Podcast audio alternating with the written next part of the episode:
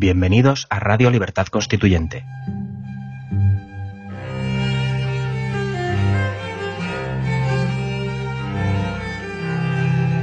Están escuchando Los Florilegios Diarios de Trevijano.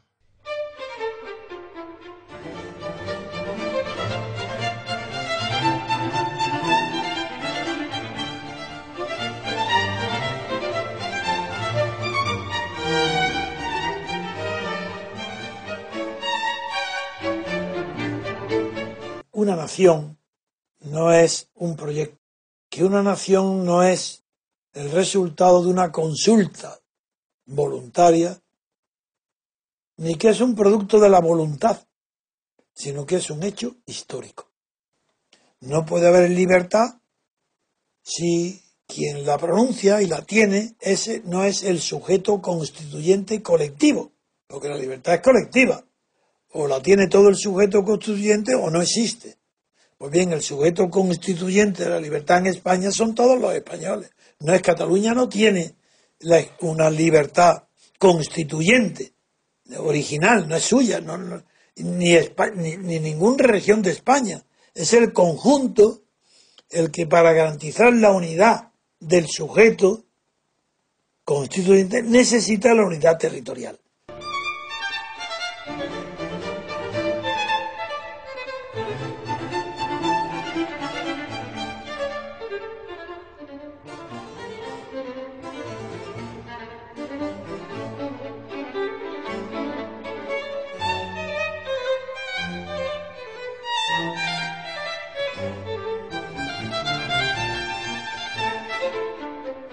Que la oposición española a Franco, la que yo conocí y traté directamente, la que se reunía en mi despacho todas las semanas y a veces todos los días, según la intensidad de la situación, esa la he conocido como pocas personas, quizás como nadie, porque yo era observador y porque yo no tenía ningún partido político. Y porque he nacido con unos dotes especiales para estudiar psicología y la psicología y sabía cómo eran.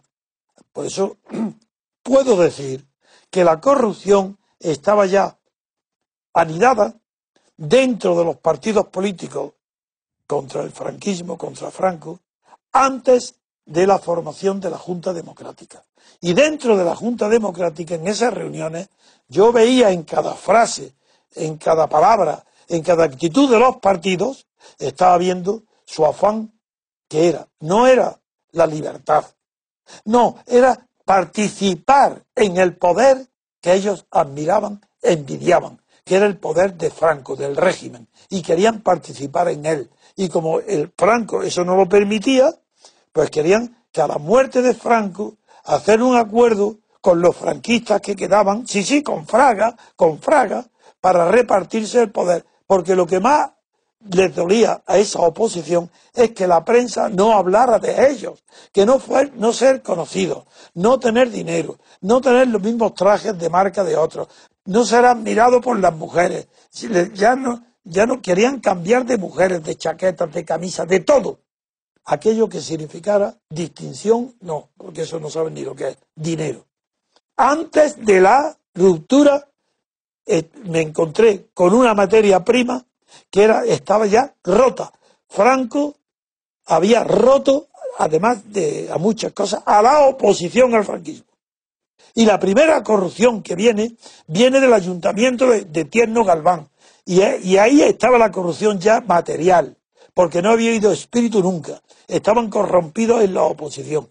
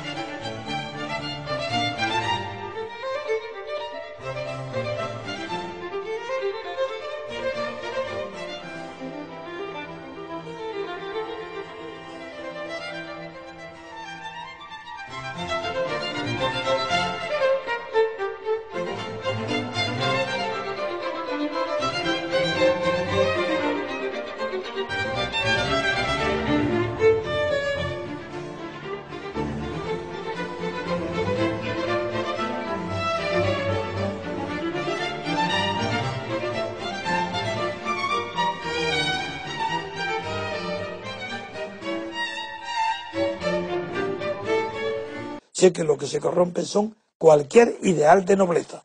La nobleza es lo eso eso está eso queda corrompido materialmente bajo el franquismo. Desaparece la nobleza del espíritu español. No lo hay. Y todavía tampoco lo hay. Si no hubiera surgido Podemos, el movimiento que hemos creado, el movimiento MCRC, como está basado exclusivamente en la nobleza, la lealtad y los principios ideales para llegar a la libertad política colectiva, es incorruptible, porque es espiritual. Pero no, eso no quiere decir que sea ni de derecha ni de izquierda. Es que perseguimos nada más que las reglas de juego. Por tanto, no hay ambición. Estamos persiguiendo definir las reglas de juego. Pero no queremos entrar en la jugada. Allá cada uno con eso. Bien, pues en España eso no se produjo a la muerte de Franco. Y todos quisieron entrar desde el primer día en la jugada. Y el primero, Felipe González, apoyado por Kissinger y los alemanes. Y esos son los que acabaron con la posibilidad de un ideal de nobleza a la muerte de Franco. La corrupción empieza antes de la muerte de Franco. Y la primera corrupción que viene, viene del ayuntamiento de, Tierno Galván. Y, y ahí estaba la corrupción ya material, porque no había habido espíritu nunca estaban corrompidos en la oposición. Primera consecuencia visible, cuando doy el discurso en el Paraninfo en el año 94 y están en la tribuna presentándome todos los periódicos, todos los medios de comunicación importantes, salvo las televisiones, la radio y todos los periódicos, menos el país, hay cerca de 2.000 personas asisten, hago un discurso de ruptura con la situación y quedaron defraudados porque estaban esperando marchar, que dijera vamos a la plaza del, a la Puerta del Sol para proclamar la República. Y, pero como yo soy una persona que sé muy bien la historia política y, jamás haré una aventura, no lo hice, quedaron defraudados, porque era la corrupción total de Felipe González y el triunfo de la EPI para derribarlo, que fue en el año 96 termina. Bien, hoy estamos igual con el PP, pero claro, si el PP ahora lo destruimos exactamente, está destruido, Quiero decir, si hacemos una campaña que la hacemos nosotros seguro, seguro ya empezamos hoy mismo a derribar al PP, como hice yo con Felipe González. Lo voy a hacer ahora con Mariano Rajoy, con Esperanza Aguirre. No dejar títere con cabeza que pertenezca al PP. Ni uno. Porque eso del abismo que dice el país no es verdad. Está en los infiernos desde que antes de nacer. Es el continuador de Fraga. Fraga es el continuador del franquismo duro. Eso es lo que representa el PP. Y vamos a por él. Pero tengo que advertir que hoy hay una situación distinta que cuando ataqué con la EPI atacamos a Felipe González. Y hoy la existencia de Podemos. Podemos es la escoria de, de todo lo que ha salido de los partidos, que ha subido con unas ambiciones de locura total, de desconocimiento de la realidad, apoderarse del Estado. Y ya están en el Estado, ya están dentro del Estado. Entonces, esa es la diferencia, que es peligrosísima, porque vamos a derribar al PP, pero eso tenemos que estar atacando a la vez a Podemos. Y Ciudadanos, eso es un y, y, Rivera, eso es un oportunista, es un niño que no sabe nada de nada.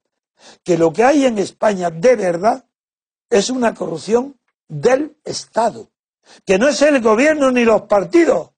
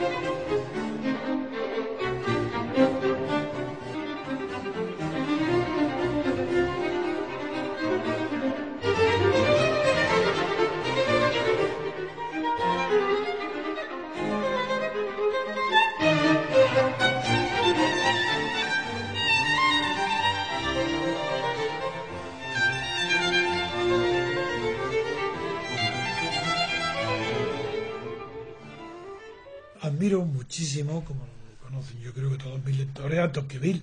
Alexis Tocqueville es de las primeras inteligencias de su siglo y sigue siendo de la historia europea en el pensamiento. También reconozco que su libro, El, el antiguo régimen y la revolución, es superior en, conceptualmente a la democracia en América. Pero la democracia en América es un libro mucho más cercano a la verdad que su análisis del antiguo régimen y la revolución. Yo recuerdo muy bien, pero que muy bien, las tesis de Tocqueville, sobre todo el ejemplo del dolor. Se basa en que en, una experiencia de la psicología individual, que los individuos soportan los dolores, pero tan pronto como concibe la idea o la posibilidad de que puede ser suprimido, ya no lo aguanta. Lo que le queda ya no, ya, ya no tiene paciencia de sufrirlo.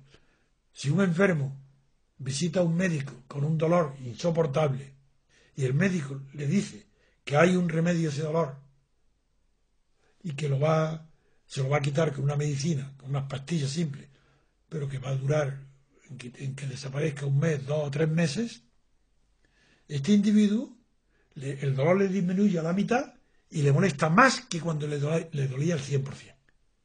Porque como ya sabe que puede eliminarse por completo, no aguanta, no tiene paciencia para soportar ese dolor que ahora le parece intolerable, cuando era la mitad de lo que le dolía antes. Ese, no, él no lo cuenta con ese ejemplo, eso lo digo yo. Pero es una manera de entender el pensamiento de Tocqueville, que lo que es justo aplicado a un individuo, en este caso puede ser injusto aplicado a una colectividad. No son lo mismo los sentimientos individuales que los colectivos. Y Tocqueville tiene una tendencia, incluso ya se ve en la democracia en América, a explicar las causas políticas por un determinismo basado en la psicología individual, en los sentimientos. Pero digo, no hay que olvidar que Tocqueville era un aristócrata. Y el anciano régimen para él era el sueño de su familia. Era el sueño, era Francia. Lo decían, no, no ha habido una época en el mundo, ningún país en el mundo, donde los ricos han podido mejor, vivido mejor que en Francia, del siglo XVIII, el anciano régimen. Si es que todo el, el arte del, lujo, de la facilidad doméstica del mueble es Francia. El mueble francés, Luis XIV, Luis XV, Luis XVI, hasta el directorio, es la, el sumum de la elegancia, del bienestar y de la riqueza expresado en eso. Basta decir, por ejemplo, eso lo cuenta Telleran en sus memorias, él mismo. Se arruinaban para instalar un despacho en París, con muebles de Reisener o de Jacob, que era el, el, mejor ebanista, si eran ebanistas, tan famosos que su firma en un mueble tenía más valor que el del mejor pintor de la época. Y cuenta Telleran como él, una mesa de Jacob o de la silla, con la que él quería decorar, valía tanto como un tronco de caballo, no, como una finca agrícola entera, grande e importante. Es decir, ahí tenéis ver cómo el valor del mobiliario, de lo que se mueve, iba sustituyendo políticamente al poder inmobiliario, de lo que se permanece. Y este fenómeno Tocqueville lo confundió porque creyó que la fronda, sus antepasados, los señores feudales, con el feudalismo, tenían más libertades. Era soportable, tenían menos dolores, lo que el ejemplo que ha puesto él, porque no concebían la posibilidad que pudiera suprimirse. Habló del pueblo. El pueblo ante los señores estaba acostumbrado, era parecía más feliz. Pero cuando con la revolución concibe la posibilidad de eliminarlo, ya no quiere nada. Y eso Tocqueville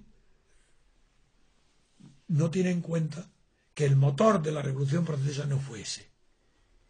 Bien, pues Tocqueville ahí no ve ese origen, confunde la evolución que del ancien régimen hacia la monarquía absoluta de Luis XVI y él cree que la Revolución Francesa, al final de ella con Napoleón, no hace más que culminar lo que empezó Luis XVI contra el ancien régimen. Esa es su tesis.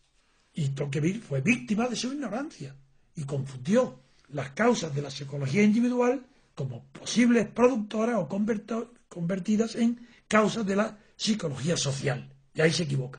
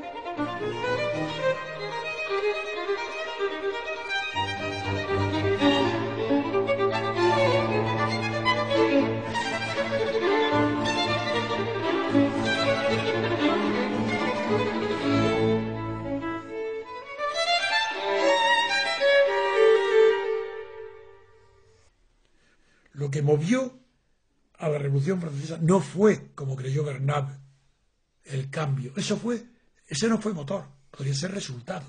El cambio de la propiedad inmobiliaria por el dinero, el cambio del poder político, de la, de lo feudal, del feudalismo. Ahí se equivocaron todos. Pero si es que se equivocan los Marx. Pero es que hay alguien que le pregunte hoy a cualquier catedrático, cualquier estudiante, cualquier persona culta y le preguntes por qué cayó el feudalismo, cuáles fueron las causas políticas de que el feudalismo cayera, por qué se sustituyó el capitalismo, el feudalismo por el capitalismo, y todos responderán lo mismo, por la alianza de la clase campesina con la clase obrera, que destruyeron, atagaron el feudalismo y, y obtuvieron la libertad mm, política de la propiedad, que bajo el feudalismo no había libertad de mercado, estaba reservado. Pues esa tesis, que es la tesis de Carlos Marx, es falsa. ¿Y, cuál, ¿Y por qué es falsa? Pues que no en aquella época, cuando escribieron Tocqueville, y cuando. No, Tocqueville pudo haberlo sabido, porque Barnabé lo supo también. Pero Marx no pudo saberlo porque no había historiadores de la Revolución Francesa que supieran exactamente lo que sucedió de verdad el 4 de agosto de 1789. Y lo que ahí no fue ninguna alianza de los campesinos. ¿Con quién? Alianza de los campesinos, ¿con quién? ¿Con los burgueses? Pero si decir que la burguesía, la gran burguesía, lo que se llama el tercer Estado, eso no tiene nada que ver con los campesinos, con los pobres, ni con los asalariados. Eso era otra cosa. Allí era el mundo artesanal el que primaba y donde producía diferencias de riqueza en los artesanos y la organización artesanal. La Revolución Francesa suprime, a partir del 4 de agosto, todo lo que pueda significar no solo feudalismo, que es propiedad inmueble, sino también las corporaciones gremiales unidas al feudalismo, como son censos, todo, para dejar al individuo solo frente al Estado, que es lo que Tocqueville contempla y lo que no quiere. Y Tocqueville dice, claro, si es que está el individuo solo frente al Estado y sin cuerpo intermedio no puede haber libertad. Claro que sí. Eso sí tiene razón Tocqueville. Pero eso no es Tocqueville el que lo desarrolla. Eso está desarrollado muy cercano, casi a la vez que él, por Benjamin Constant quien, que habla de la necesidad del principio intermedio. Pero es que mucho antes que él está en la filosofía de Leibniz, porque el principio de continuidad o el, frente al principio de discontinuidad tiene que tener siempre un, un principio intermedio.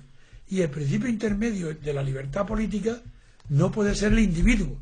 El individuo para ser libre políticamente tiene que tener cuerpos intermedios que es la sociedad política, que Marx desconoce. Y por eso Marx le llama sociedad política al Estado. Entre el Estado y el individuo no puede haber nadie. Pero ¿cómo que no puede haber nadie? Y, y critican por eso al pobre Le Chapelier, cuando el, Le Chapelier estaba expresando la ambición de los revolucionarios, de, porque querían que el secreto último de la ciencia política era la libertad del individuo. No sabían que entre el individuo y la sociedad tiene que haber algo intermedio. Fue fruto del azar la renuncia de los señores feudales al feudalismo. ¿Cómo puede ser el azar? ¿Cómo me dirán algunos? Pues porque yo conozco la historia y la explico. ¿Qué sucedió?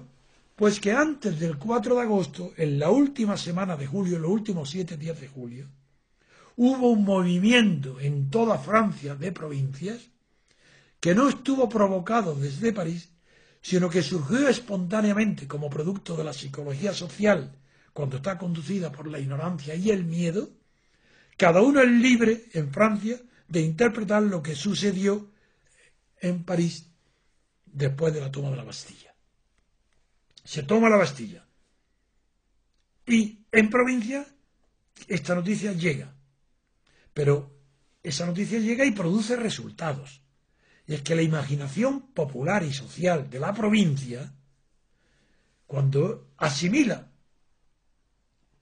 los detalles que llegan de la toma de la Bastilla, que fue el 14 de julio, diez días después aproximadamente, en toda Francia, sin saber por qué razón, coinciden a la vez unos movimientos de temor a que la aristocracia, los señores feudales, se venguen. Pues estando los propietarios de, de provincias reunidos vestidos de domingo, si es que los veo, como vestidos, adecentados para ir a la misa, como cuando termina la misa se quedan en las plazas, en las calles adyacentes, comentando, hablando unos con otros, los hombres se ven, se saludan, las mujeres predominan, y el miedo predomina más en las mujeres que en los hombres, porque tienen más imaginación, son más intuitivas. Entonces, por intuición, en esas reuniones domingueras en la cercanías de la iglesia, surge la idea, el temor, convertido en noticia, por tanto rumor, de que desde París vienen verdaderos ejércitos de asesinos, de bandoleros, armados impulsados por la aristocracia para vengarse de la Bastilla. Y que lo que traen es las órdenes de incendiar las cosechas y arruinar a los pequeños propietarios que eran verdaderamente los de mayor extensión en toda Europa los pequeños los roturié. Como era mentira, como esto fue un producto de la imaginación nada más, el pueblo, los, propietarios se armaron, cogieron sus escopetas, sus hoces y martillos, todos los instrumentos que tenían del campo, y así, armados, salieron a la búsqueda del enemigo, para hacerle frente. Como no había ningún enemigo, una vez armados, una vez con las hoces, con los martillos y en muchedumbre, que tenían a su alcance? Los castillos de los señores feudales y los archivos, los registros de la propiedad. Y entonces los incendiaron, atacaron los castillos en toda Francia sin estar en relación unas provincias con otras. Este misterio está muy bien explicado en el libro de Lefebvre. Lefebvre explica cómo, una forma muy parecida a lo que sucede con las langostas, las feronomas. Las langostas son seres pacíficos, pero si se reproducen y están cerca unas de otras, el olor de la feronoma las excita tanto que levantan el vuelo, que en este caso no es nucial, es el vuelo destructivo de la langosta. Pues los hombres, lo describe Lefebvre, cambian de estado, es decir, cambian de naturaleza, cuando son invadidos estando en colectividad por un rumor que les inspira miedo, como este.